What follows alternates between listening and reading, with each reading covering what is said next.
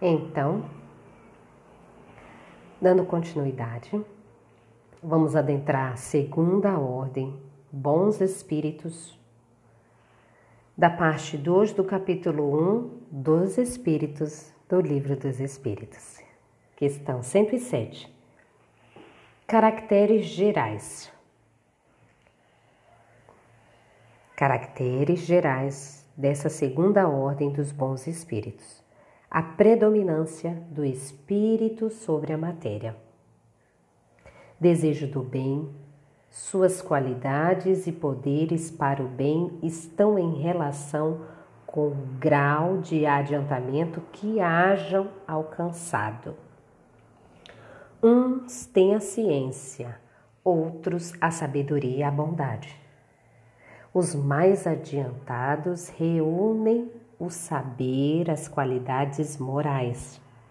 Não estando ainda completamente desmaterializados, conservam mais ou menos conforme a categoria que ocupem os traços da existência corporal, assim na forma da linguagem como nos hábitos, entre os quais se descobrem mesmo algumas de suas manias.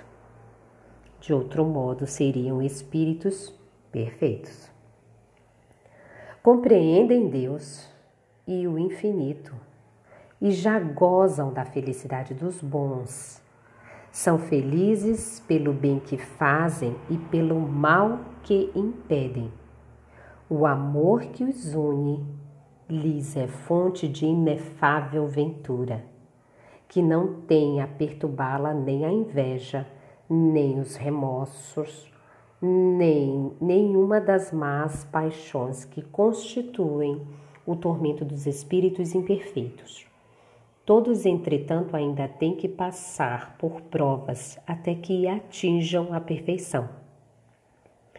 Como espíritos, suscitam bons pensamentos, desviam os homens da senda do mal protegem navios que se lhes mostram dignos de proteção e neutralizam a influência dos espíritos imperfeitos sobre aqueles a quem não é grato sofrê-la.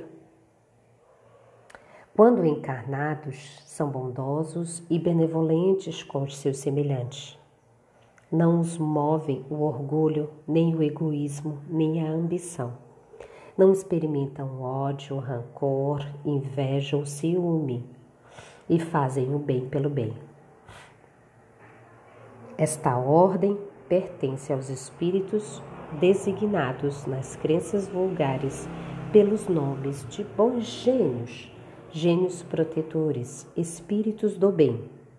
Em época de superstição de ignorância, eles han sido elevados à categoria de divindades benfazejas. Podem ser divididos em quatro grupos principais. O primeiro é a quinta classe, que espíritos benévolos, está na questão 108. A bondade é neles a qualidade dominante apraz-lhes prestar serviço aos homens e protegê-los. Limitados, porém, são os seus conhecimentos. Hão progredido mais no sentido moral do que no sentido intelectual. 109. Quarta classe: Espíritos sábios. Distinguem-se pela amplitude de seus conhecimentos, preocupam-se menos com as questões morais do que com as questões de natureza científica, para as quais têm maior aptidão. Entretanto, só encaram a ciência do ponto de vista da sua utilidade e jamais denominada por quaisquer paixões próprias dos espíritos imperfeitos. 110. Terceira classe: Espíritos de sabedoria. As qualidades morais da ordem mais elevada são os que caracteriza, sem possuírem limitados conhecimentos, são dotados de uma capacidade intelectual que lhes faculta juízo reto sobre os homens e as coisas. Questão 111, segunda classe espíritos superiores. Esses em si reúnem a ciência, a sabedoria e a bondade Da linguagem que empregam se exala sempre a benevolência. É uma linguagem invariavelmente digna, elevada e muitas vezes sublime. Sua generosidade se torna mais aptos do que os outros a nos darem noções exatas sobre as coisas do mundo incorpóreo, dentro dos limites do que é permitido ao homem saber.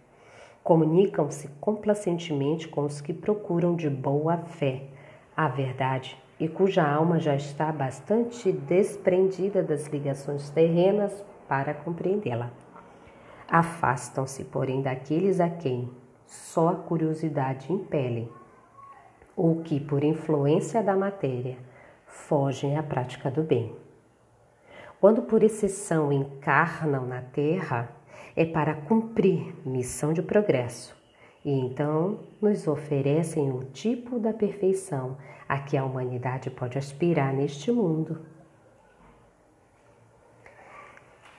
Observando a segunda ordem, os bons espíritos, a gente vai entrar na seguinte reflexão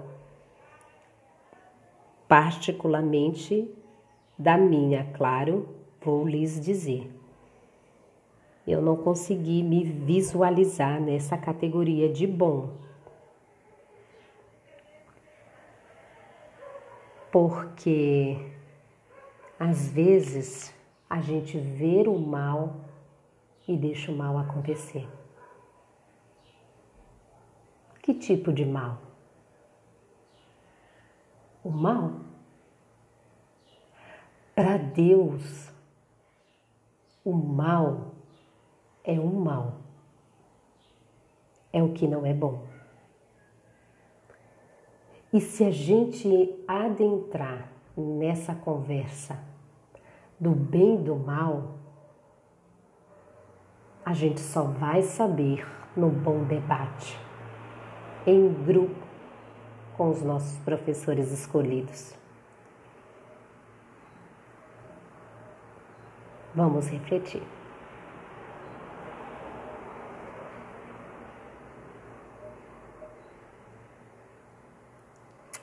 Até mais.